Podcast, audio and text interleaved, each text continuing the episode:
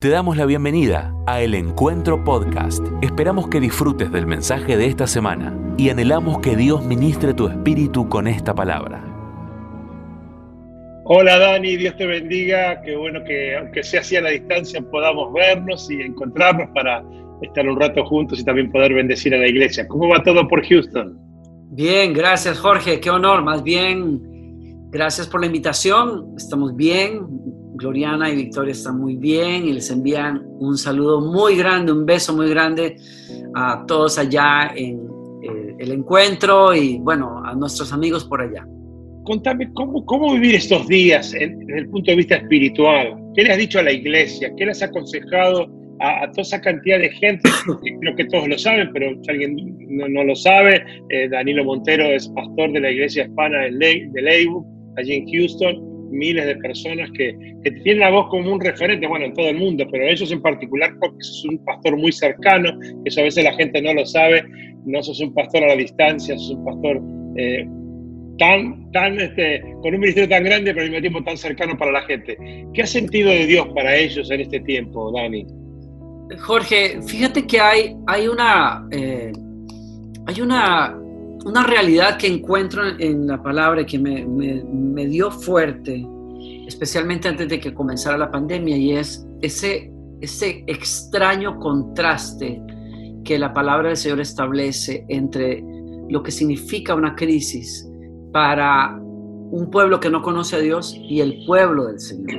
O sea, ¿cómo, cómo procesa el pueblo del Señor? O más bien, cómo el Señor desea procesar a su pueblo. Y en ese sentido, eh, hay, hay, yo creo que para el pueblo de Dios hay la, el avivar una crisis, eh, aviva la esperanza de lo eterno, eh, refresca la realidad de lo temporal y aviva la esperanza de lo eterno. Eso es fundamental para nosotros. Entonces, y, al lado de eso, en el, en el mundo, ves el terror, el, el temor, el, la, la desesperanza. Ves en el pueblo del Señor un trato del Señor, una corrección del Señor, un, yo me he atrevido a usar un anglicismo, un reset, un rearranque, un reinicio. Otra palabra que he encontrado para esto es un, calibrar del corazón, de las prioridades de nosotros como hijos de Dios, eh, un, un preparar de parte del Señor otra palabra, un, preparar al, del Señor de su pueblo para un nuevo capítulo. Y en contraste, ves lo contrario, ves un despliegue de, otra vez la, desesperanza, la tristeza, el egoísmo, eh, etcétera, en, en el mundo. Entonces, ha sido clave para mí y para nosotros como iglesia entender eso. Eh, te pongo los ejemplos que se me, vinieron a mi espíritu, a mi corazón. La Pascua, la noche de la Pascua. Creo que casi todos hemos usado ese ejemplo en estos días, yo creo, porque contiene unos elementos que son muy buenos, puntuales para nosotros en, eh, el manejo de esta crisis. Pero en particular, recuérdate que para Egipto era una noche de mortandad terrible, pero para Israel era una noche de enfoque, enfoque como familia. Creo que la cuarentena nos ha hecho reflexionar dónde estábamos nosotros como familia, dónde están mis hijos, cómo está mi relación con mi esposa, porque al fin y al cabo estamos encerrados acá. claro, no es el, no es el tiempo para quizás solucionar temas de fondo muy fuertes, porque imagínense, o sea, eh, sería peligroso en este momento, pero sí es un momento para tratar de reflexionar, interiorizar dónde quiero estar como familia, cuáles son nuestras prioridades. Eso por un lado. Por otro lado, ves a la familia comiendo el cordero y ya para cualquier cristiano, esa es una, analogía preciosa de, que Dios nos llama de regreso a la comunión con Él, de regreso a priorizar nuestro altar familiar.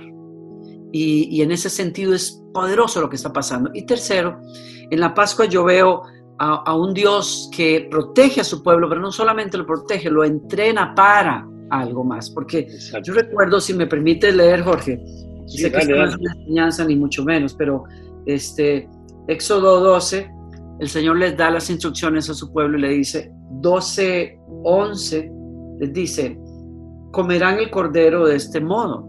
con el manto ceñido a la cintura, con las sandalias puestas, con la vara en la mano y de Mm. prisa. Se trata de la Pascua del Señor. ¿Y de, Wow. de quién habla a mí esto?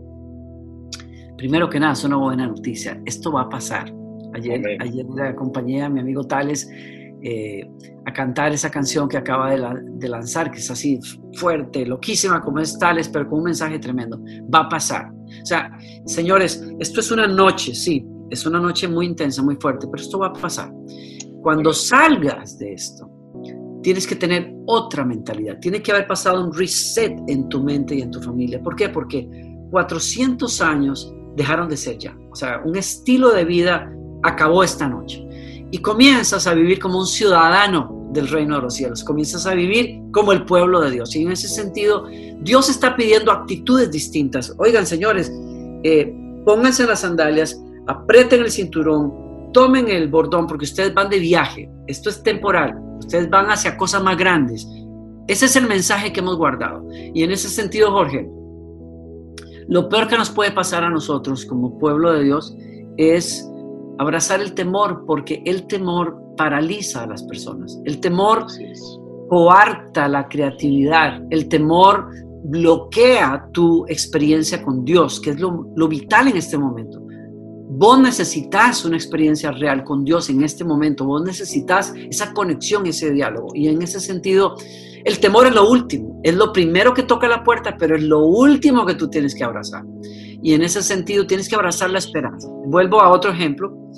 Eh, cuando el Señor le dice a, a en los, a, las profecías de Jesús acerca del final de los tiempos y le, y le dice a, a sus discípulos eh, guerras, rumores de guerras, epidemias, etcétera, etcétera, desastres. Y dice, dice en uno de los evangelios que las personas temblarán ante el rugido del mar, o sea, habrá cosas que quizás no, no hemos visto en esa proporción que causarán a la gente morirse, o sea, deshacerse de terror.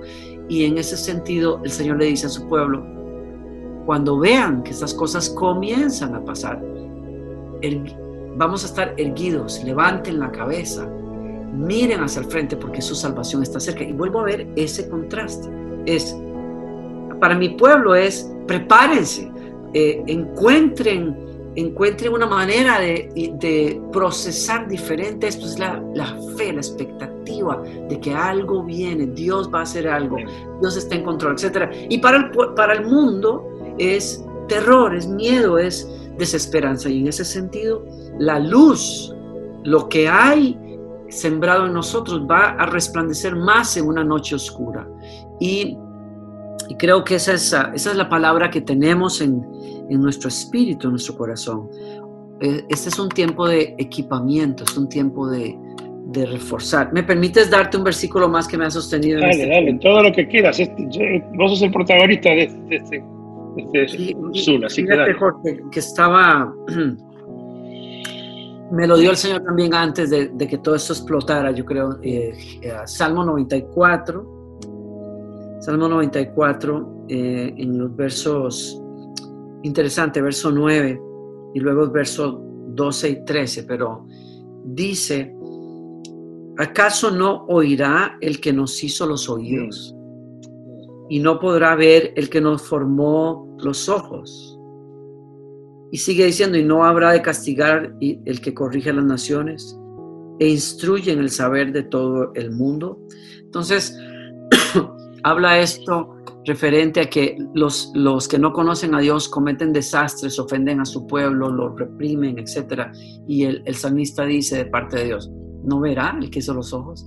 ¿No oirá el que hizo los oídos? Claro que él está oyendo, pero luego dice, y este es el, el verso clave aquí para mí, 12 y 13, dichoso aquel a quien tú, Señor, corriges, aquel a quien instruyes en tu ley, y eso, pum, saltó y se hizo claro para mí, este es un tiempo de corrección y es un tiempo de instrucción.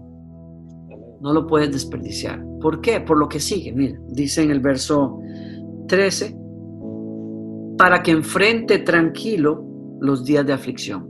O sea que hay que el sufrimiento la, dificultad en, en el reino de Dios es un tiempo de equipamiento, es un tiempo de reforzar bases, fe, cordura, carácter, paciencia, como lo decían también los apóstoles en el Nuevo Testamento, alégrense cuando se vean medio de muchas dificultades. ¿Por qué? Porque la prueba de su fe produce.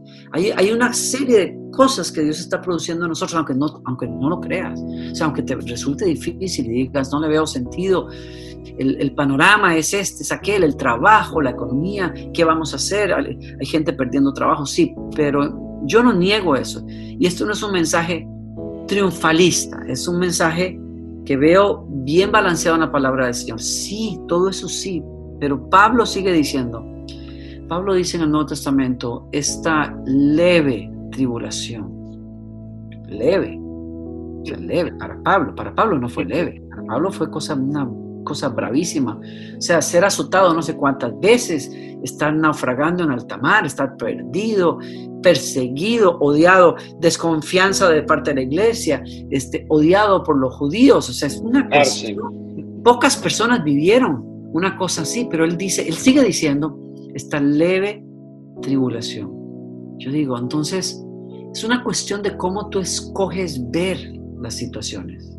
O sea, tú puedes escoger agrandar esto y te mueres. O sea, te, acaba aún, te acaba espiritualmente y te acaba emocionalmente. O, tú decides verlo así, o tú decides y dices, esto es durísimo, sí, no, no le quito nada pero esto es leve, dice Pablo, comparado con el peso de gloria que comienza a hacerse palpable en nosotros. ¿Por qué? Porque somos peregrinos en este mundo. Este no es nuestro hogar, este no es nuestro destino final. Entonces eso quiere decir que vamos hacia algo mejor, sí o sí. O sea, sí o sí, los hijos de Dios van hacia algo mejor. Y mira cómo termina esto, en contraste, vuelvo al contraste, porque aquí dice, dice, para que enfrente tranquilo los días de aflicción. Perdonen ahí, para un momento más, otra vez. Hay un, hay un entrenamiento para el pueblo de Dios y este es en este momento. ¿Por qué? Porque hay otras cosas que vienen al frente. Y, y en ese sentido tenemos que estar preparados. Dice, mientras al impío se le cava una fosa. No estoy leyendo esto de manera profética, es decir, que yo digo, bueno, Dios está diciendo que vienen a acabarse fosas. No, no estoy diciendo eso, pero estoy diciendo que hay un principio acá. Y creo que tiene completa validez que esta palabra esté en nuestro espíritu en una época de prueba mundial. ¿Por qué? Porque es, nos, nos enseña a nosotros otra vez que mientras las personas puede ser que mueran en desesperanza, nosotros, para los hijos de Dios, hay un corregir, un disciplinar, un, afinar de parte de Dios para que manejemos ese tiempo en contraste con cómo lo hacen Y en ese sentido tenemos que escuchar y afinar el oído. ¡Wow! Tremendo. Sí, sí, coincido plenamente. ¿no? Yo le decía a la gente hace poco qué difícil debe ser vivir este tiempo sin Dios, ¿no? Y al mismo tiempo, y al mismo tiempo, Qué notable debe ser la diferencia de vivirlo con Dios, para los que sabemos que hay un propósito, hasta que no entendemos. Dios me dio una, una palabrita ahí que la otra compartía con Mariano y se la compartimos a la iglesia, que, que es que estés en el medio de, una tormenta, que estés en el medio de una tormenta no significa que estés en el lugar y en el momento equivocado, ¿no? Porque, porque los discípulos estaban ahí en la tormenta y no era nada agradable. Como esto, coincido con vos y me alegra que seamos tan parecidos en eso, no hay que disimular que esto es un tema y que, es pesado y que es complicado y porque somos seres humanos, pero ellos estaban ahí en la tormenta y también este, hubiera querido que eso no pasara y salir corriendo de ahí, pero el haber estado ahí les permitió ver una manifestación sobrenatural de la autoridad y el poder de Dios como jamás hubieran visto en otras circunstancias, ¿no? Después de la tormenta, me imagino que me habían dicho, qué bueno que estuve ahí y pude vivir y ver lo que pasó, pero cinco minutos antes hubieran dicho, no, por favor, no, quiero estar acá, ¿no? Y yo pienso lo mismo, ¿no? Este, eh, estamos en un tiempo complicado, pero pero todo lo que hemos predicado, lo que hemos creído, lo que hemos oído, ahora hay que llevarlo a la práctica. Ah, eh, ah, yo, yo hablaba con los chicos del internado, ¿viste? De, misión, que, que pobres, llegaron acá a Argentina, a los dos días se puso la cuarentena, no han salido de las casas, dejaron sus casas para meterse en una casa con una cantidad de desconocidos, de paso aprovecho para saludarlos eh, por este medio, eh, realmente, pero yo les decía, ¿no? que Dios no sabía, que a Dios lo tomó por sorpresa, que Dios te sacó de tu país para, para embromarte y meterte en una casa con todos estos forajidos, decía yo, que parece el arca de Noé, eh, lo que tenés ahí al lado. Eh, no, no, Dios no sabía. Entonces yo, pensaba esto, ¿no? no sé qué opinamos, yo pensaba, Dios es un Dios equilibrado, ¿no? Cuando vemos su ministerio vemos que, por ejemplo, justicia y misericordia siempre iban parejas, ¿no? Entonces yo, yo le decía a ellos, yo ni me quiero imaginar, no me da la cabeza para pensar lo que Dios debe tener preparado para ustedes si, Dios permitió que ustedes dejen sus casas, sus familias, sus naciones, para meterlos en esta casa en cuarentena en un país desconocido, ¿no? Eh, y de la misma manera pienso para la iglesia, ¿no? Eh, ¿Qué tendrá preparado Dios para la iglesia? Si acaso somos capaces de entender estas verdades que vos acabas de compartir y vivir este tiempo, porque, a ver, la cuarentena no hay tres opciones, la vivimos en la carne o la vivimos en el espíritu. Y, si la vivimos en la carne, todos estamos mal. Eh, yo, no digo... el mundo no tiene esperanza. Claro, y yo no, yo no soy de los que dicen, ay, aleluya, qué bendición. No, no, no, no, no, nada de aleluya. Yo digo aleluya por lo que va a venir, no por esto. Por la confianza en, en que sé que mi Dios tiene planes maravillosos para mi vida, para tu vida y para la vida de la iglesia. entonces, yo eh, coincido mucho con vos, ¿no? Y, me, impactó mucho esto de, la cercanía con Dios, pero al mismo tiempo el desafío de Dios, ¿no? O sea, siempre hay un propósito eh, de Dios para todo lo que hacemos, ¿no? Y, Así es. Y, cómo saldremos de esto espiritualmente? yo, te, te cambio la pregunta. Yo le decía a la gente el otro día, el mundo de febrero no existe más. Nuevo mundo que tendremos no sé cuándo eh, será un mes, dos meses, seis meses, un año, pero va a ser otro mundo. Eh, y yo creo que Dios está preparando una nueva iglesia para un nuevo mundo, ¿no? No sé cómo ves vos ese futuro eh, que tenemos por delante de la iglesia y del rol de la iglesia en ese nuevo mundo. Yo creo, yo creo Jorge, como bien lo, bien lo decías, mira, el, el, el papel de la iglesia es vital en este momento y, es el de dejar que Dios nos haga visibles a través de su amor, su compasión, su misericordia, la, la, el tenor con el que manejamos a nuestra familia y todo lo que sigue. O sea, es, somos, somos modelos de esperanza o somos simplemente irrelevantes como sal que perdió la capacidad de salar. Entonces, ese es el, ese es el gran reto que tenemos. O sea, porque el mundo, el mundo no va a entender de todas maneras si esto es un trato de Dios o no lo es. ¿Por qué? Porque no hay conciencia espiritual. sin, sin, el Espíritu Santo el mundo no puede interpretar estas cosas. Van a decir, bueno, los que son agnósticos o los que son ateos van a decir, pues esto pasar tenía que pasar, ya. Y como, como sucede con la evolución y con todo, pues bueno, viene una, una destrucción, una, una hecatombe, se, se, acabó la humanidad y aquí paró toda la cosa. Al fin y al cabo, en unos millones de años el sol va a dejar de existir y nos, nos freímos todos y desapareció. Y como nacimos por generación espontánea, moriremos también por una, un cataclismo y se acabó. Aquí no pasó nada. Y no hay nada más, no existe más. Bueno, eso puede ser, es la postura del mundo secular.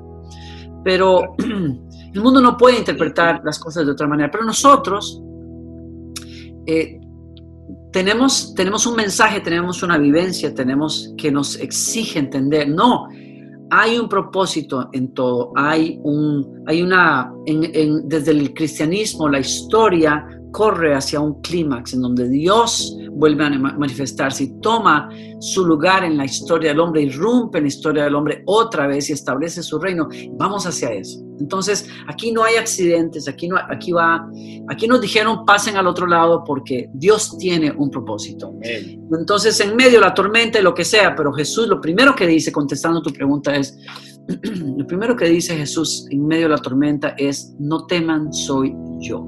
Entonces, lo primero vuelvo a recalcar, ¿cómo decides enfrentar esto? ¿Con calma porque Dios es Dios y está contigo?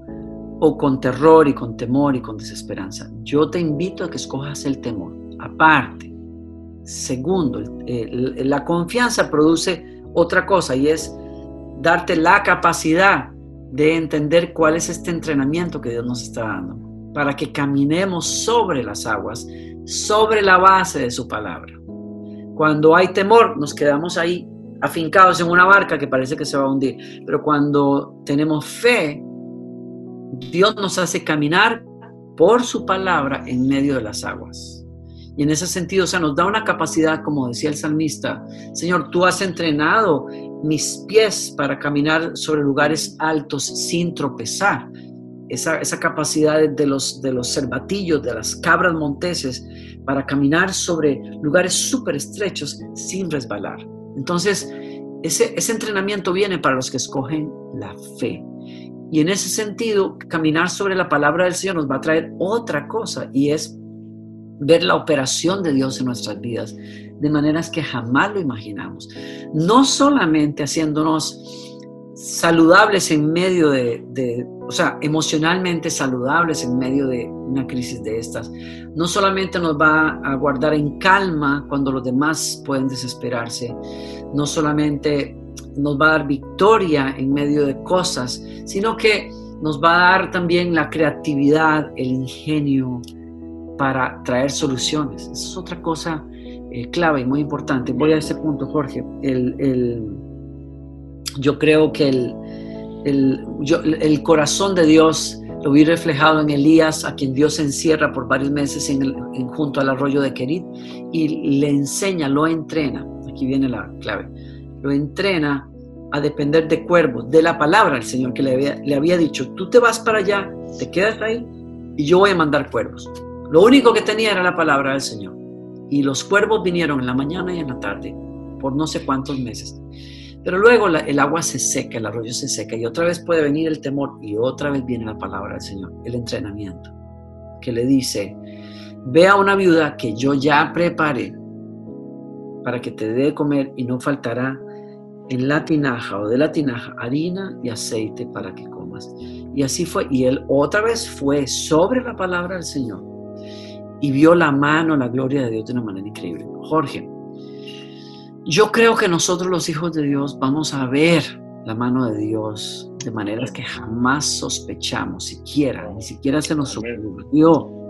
Eh, así le pasó al profeta Elías y yo creo que Dios está con nosotros para, es, para enseñarnos eso en este tiempo. Mira, mi suegra, cuando Gloriana era pequeña, se separa de su marido por problemas serios que tenían y él los deja sin nada prácticamente, después de haber tenido mucha, mucha, mucho recurso. Y entonces sufren momentos muy difíciles, pero en medio de esos momentos ellos deciden comenzar a buscar a Dios todas las noches en un cuarto en su casa y todos ellos descubrieron al Espíritu Santo, la palabra de Dios, la presencia de Dios de una manera tremenda y una fe impresionante que abría puertas donde no se veían, que proveía donde ellos no tenían. Y en una, en una ocasión esta mujer le preguntaba al Señor en la noche, ¿qué voy a hacer, Señor? ¿Qué voy a hacer con esta situación? Necesito... Y esa noche ella vio en sueños cómo el Señor le enseñaba a hacer un nudo en una máquina de tejer. Cuando ella despierta, ella recuerda el sueño y, manda a pedir una máquina de, alguien que le presta y ella creó unos suéteres que se volvieron súper populares en Barranquilla. estamos hablando de un puerto caliente como... Esta señora, esta señora sacó a sus hijos adelante por muy buen tiempo tejiendo suéteres que comenzaron a pedirle amigos, gente de Barranquilla que vivía en Europa, que venían de Bogotá, lo que fuera. Y yo digo, hay un ingenio espectacular, un ingenio que tremendo, una creatividad en el Dios que da los sueños, que te va a dar. Y este es el tiempo. Te va a dar ideas y soluciones y negocios y cosas que puedes hacer como familia para salir adelante. No solamente eso, sino que yo creo que Dios te va a dar eh, ideas para poder eh, alcanzar a las personas en un momento de necesidad. Fíjate, nuestro amigo, otro ejemplo, Marco Zapata, que tú, a quien tú conoces, eh, Su, iglesia es una iglesia pequeña, 350 personas. Sin embargo, tiene una mentalidad de alcanzar a la gente y, mm, mensualmente reparten toneladas de comida y tal, lo están haciendo aún en medio de la crisis eh, con un reto muy grande porque tú sabes, la cuarentena los mantiene a todos en sus casas, lo que fuera, pero el punto es, hay unas señoras que conocimos eh, durante la visita del año pasado, que tuvimos el año pasado, y estas señoras son las que cosen los, los trajes que usan ellos para obras de teatro y obras de alcance. Y pues, ¿qué crees? Que ellas se reunieron o se hablaron y se dieron cuenta que los hospitales y los doctores no tenían suficiente equipamiento para protegerse. Y se le ocurrió a una de ellas, bueno, vamos a comprar o conseguir bolsas de basura plástico grueso. Y se, y se pusieron a coser en sus casas trajes protectores hechos de una, con una calidad que cuando ellos lo mandaron a uno de ellos que es eh, doctor en un hospital eh, de la familia y lo revisaron, ellos dijeron, están tan bien hechos que nos vamos a atrever nosotros a usarlos para protegernos. Ellas están cosiendo ahora los trajes que han estado utilizando en los hospitales. Yo digo, Señor, ¿de dónde viene eso? ¿Eso viene del Espíritu Santo? Eso viene de un, de un, pueblo que dice, sí, yo tengo necesidades, pero yo también sé que esto es una gran oportunidad. Es una gran oportunidad para llevar a la iglesia a donde no ha llegado antes. Ahí es que tenemos, yo le pido al Señor, ayúdame a mí, ayuda a nuestra iglesia, ayúdanos a cada uno de nosotros a entender que lo que es una crisis es una gran oportunidad para ver a Dios operar, para enseñarnos cosas que no sabíamos que podemos hacer en su nombre. Oh, qué tremendo, ¿no? Qué tremendo. recordé mientras lo contabas lo de tu suegra, la historia esa tremenda, tremenda que es conmovedora y es tan desafiante, ¿no? Claro, porque, a ver, yo, yo me hice, cuando empezó todo esto, me hice dos o tres preguntas bien básicas, bien de, de, recién convertido, ¿no? Eh, me pregunté, ¿yo verdaderamente creo que Dios tiene el control, como lo digo constantemente? Y me contesté que sí. Segunda pregunta que me hice fue, yo creo verdaderamente lo que he declarado tantas veces y sonaba tan emocionante de que todas las cosas ayudan a bien a los que amamos a Dios y pensando en esta pandemia y me volví a contestar que sí, ¿no? Entonces eso me llevó a una conclusión, ¿no?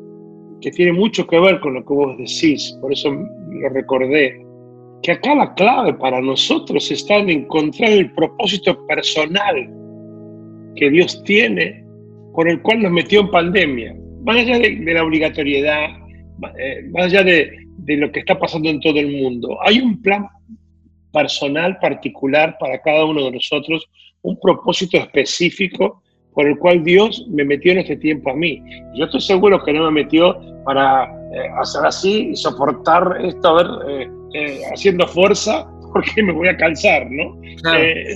pero entonces yo creo que la clave está en que la iglesia marque la diferencia. Cuando hablamos de iglesia, vos y yo sabemos que no hablamos de edificios, sino de personas, que la iglesia eh, busque su propósito personal. Hay algo que Dios quiere hablar conmigo, hay algo que Dios quiere tratar conmigo, hay algo que Dios quiere desafiarme a mí personalmente.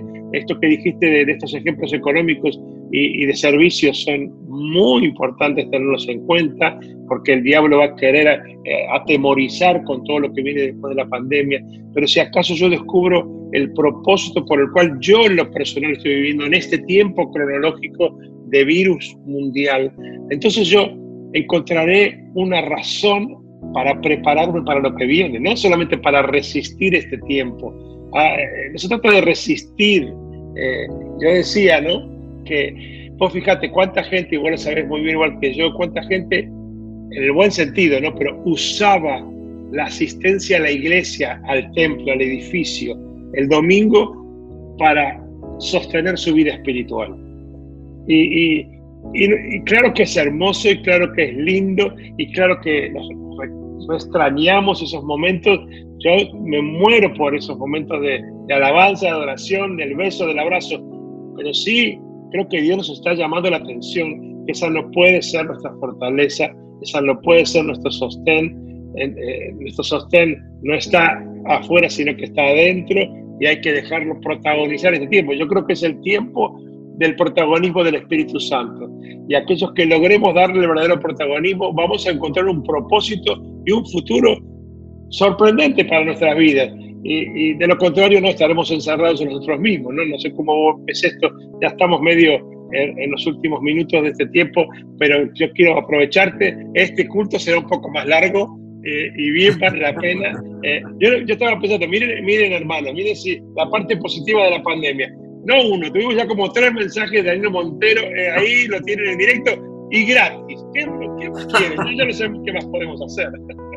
Dani, algunas reflexiones más, eh, con libertad, no, no, no, no nos apuremos. Eh. No, básicamente, Jorge, yo creo que diste en el clavo. Yo creo que la, la pandemia tiene que, nos invita a nosotros a, a llevar el Evangelio, la fe, al plano más personal posible al plano íntimo, de lo íntimo, al plano de lo familiar. nuestras familias, nuestras familias no pueden ser, perdonen la palabra, nuestras familias no pueden ser parásitos de una iglesia. Nuestras familias son, hacen iglesia. Amén. ¿Cómo haces iglesia? Pues siendo tú mismo eh, un, un hombre y una mujer que busca a Dios, que escucha su voz, que ama su palabra, que entrena a los hijos en el Evangelio, los, les da, los disipula.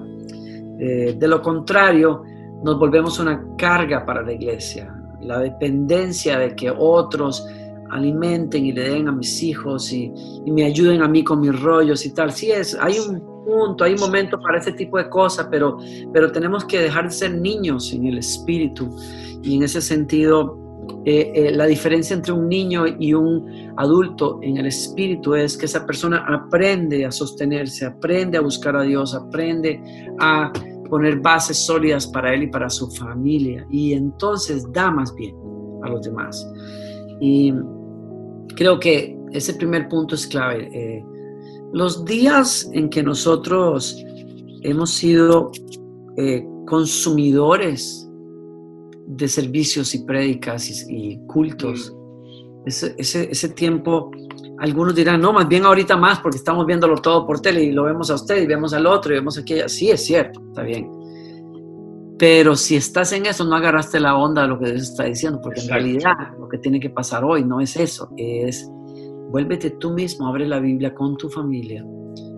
Mira, Jorge, nosotros, antes de que la pandemia eh, golpeara fuerte.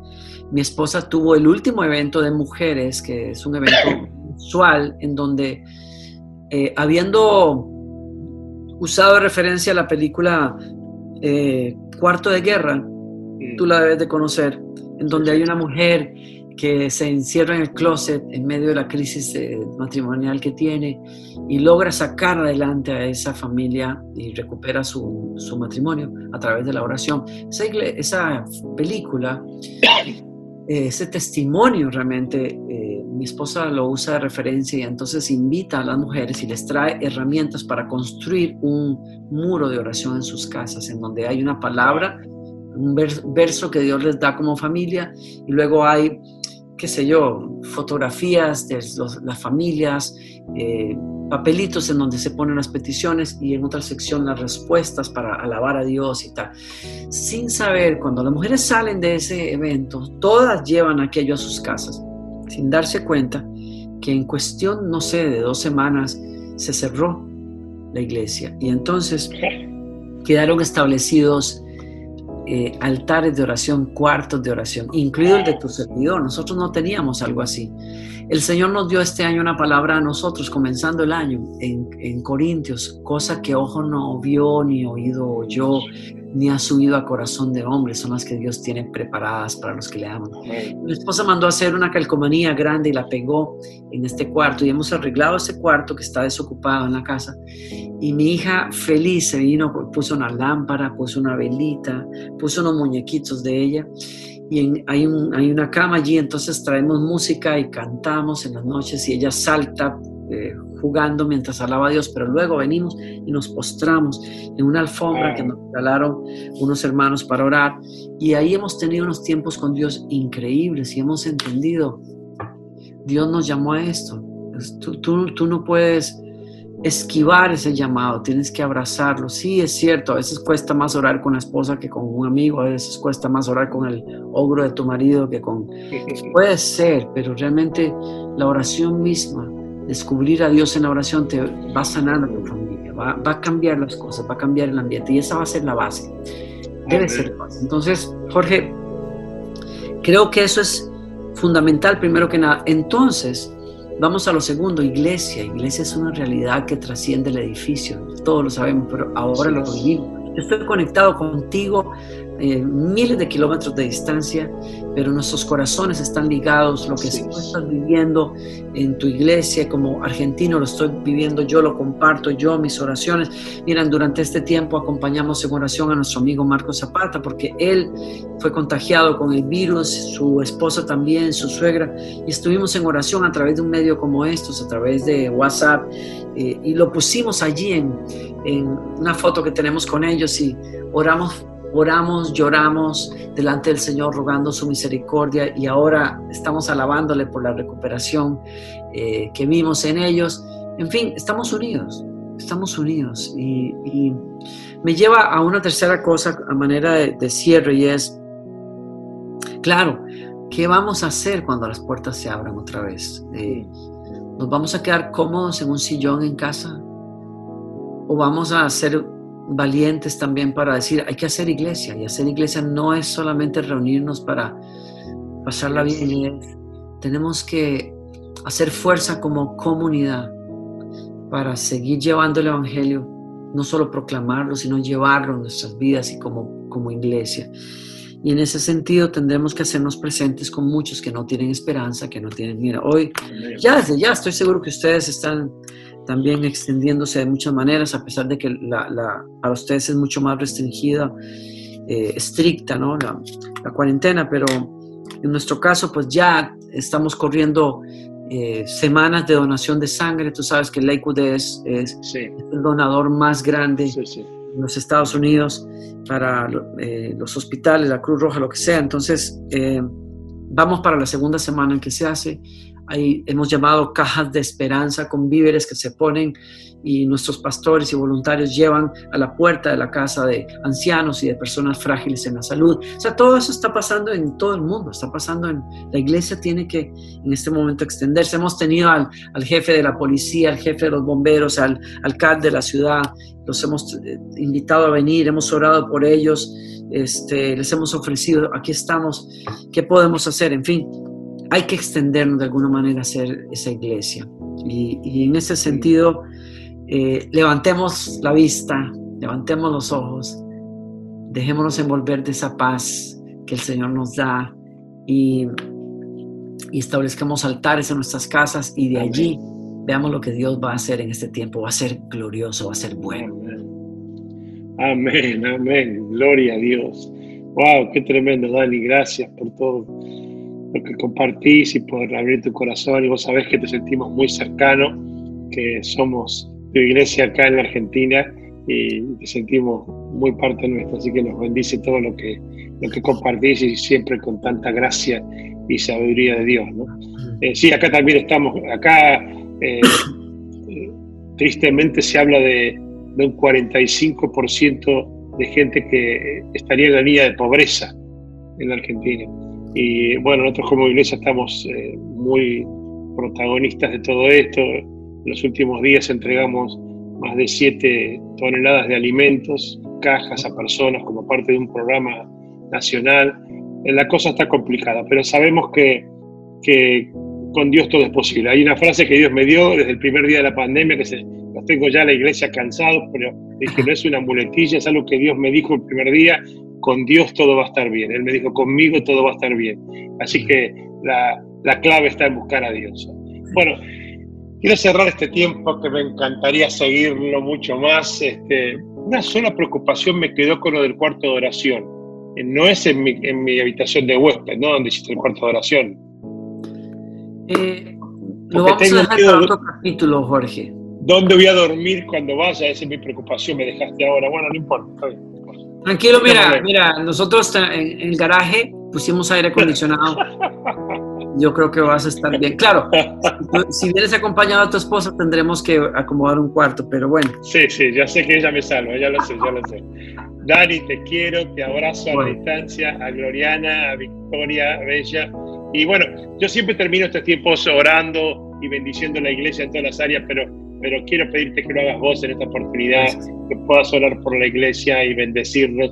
Eh, mi hermano abra su corazón y su entendimiento con todo lo que Dios ha hablado a través de Danilo, pero también ahora con esta bendición que vamos a recibir a través de él. Dale, amigo, bendecinos, por favor. Oro, Señor, por aquellos de nosotros, cada uno de nosotros que están unidos en este momento, Señor. Oro que tu, gracia nos visite, nos toque, abra nuestros ojos, afine nuestro oído a tu voz, nos haga descubrir tu voz, Señor, nos permita descubrir tu voz. Quizás la hemos anhelado, no la hemos entendido en el pasado, pero en este tiempo de, reflexión, de quebrantamiento, Señor, visítanos en casa, aviva. Aviva con fuego de tu Espíritu Santo ese altar privado, ese altar personal. No nos dejes donde estábamos, Señor, antes.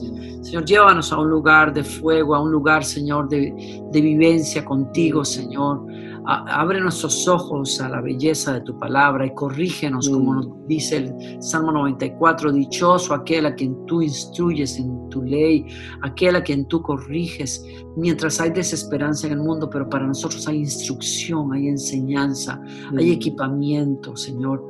Gracias por eso, porque no nos dejas, porque tú nos cuidas, porque nos enseñas, porque nos llevas de gloria en gloria, de victoria en victoria, de una dimensión de gloria a una mayor. Lo creo, Señor.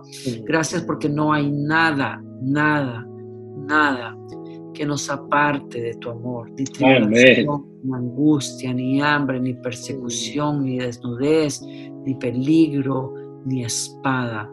En todas estas cosas somos mm. más que vencedores, lo volvemos a declarar con fe y creemos que en esta época lo veremos en nuestras vidas.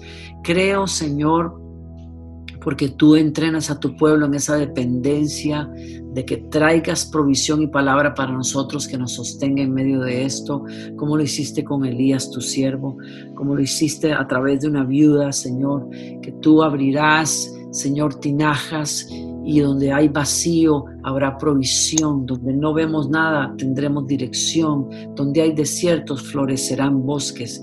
En el nombre de nuestro Señor Jesucristo lo creo. Y oro sobre todo, Señor, que guardes a tu pueblo en paz, que nos guardes en el amor del Padre para que el temor no nos paralice. Yo creo y oro, Señor, por creatividad, ideas, soluciones, negocios, conexiones, Señor, que van a abundar no solamente para traer provisión a nuestras casas, sino, Señor, también para extendernos en actos de misericordia y de compasión para aquellos que no tienen definitivamente esperanza. En el nombre de nuestro Señor Jesucristo, gracias por estos días de visitación en una Argentina que se que volcó, volvió las espaldas a ti en una Argentina que está dolida, que está quebrantada. Señor, creo, Señor, con mis hermanos por días de despertar, por días de tu gloria, Señor, por días en que aunque en las naciones se vea oscuridad, sobre nosotros será vista la gloria del Señor.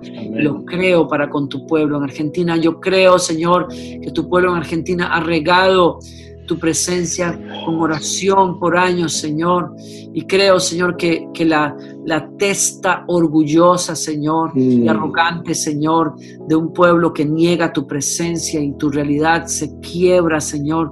Oro que tu misericordia alcance, Señor, a gobernantes y a personas, Señor, sumidos, envanecidos en conocimientos humanistas, pero Señor, queriendo negar y, queriendo negarle a, tu, al pueblo la realidad de un Dios que lo busca, que lo llama, que lo ama y que quiere sanar a Argentina. Y creo por esos días, junto con tu pueblo acá. Señor, te doy gracias porque nos escuchas, Señor, porque estás aquí, porque estás operando.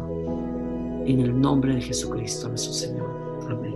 Amén, amén, amén, amén. Gracias, Dani abrazo grande, beso a la familia y, Y para ustedes, iglesia, seguimos un tiempito más, a unos minutos más, adorando al Señor y, disfrutando de nuestros amados que, nos llevan a la presencia de Dios otra vez. Dios te bendiga, nos vemos pronto. Igual también vos, Dani, espero verte pronto y poder darte el abrazo que, tenemos ganas de, de darnos. Chao. Igual, chao. Muchas gracias por escuchar este mensaje. Es nuestra oración que el Espíritu obre en tu vida a través de esta palabra y pueda ser un canal de bendición con otros. Te invitamos a suscribirte y compartir estos mensajes. Para más información, visita nuestra web www.iglesiaelencuentro.org.ar.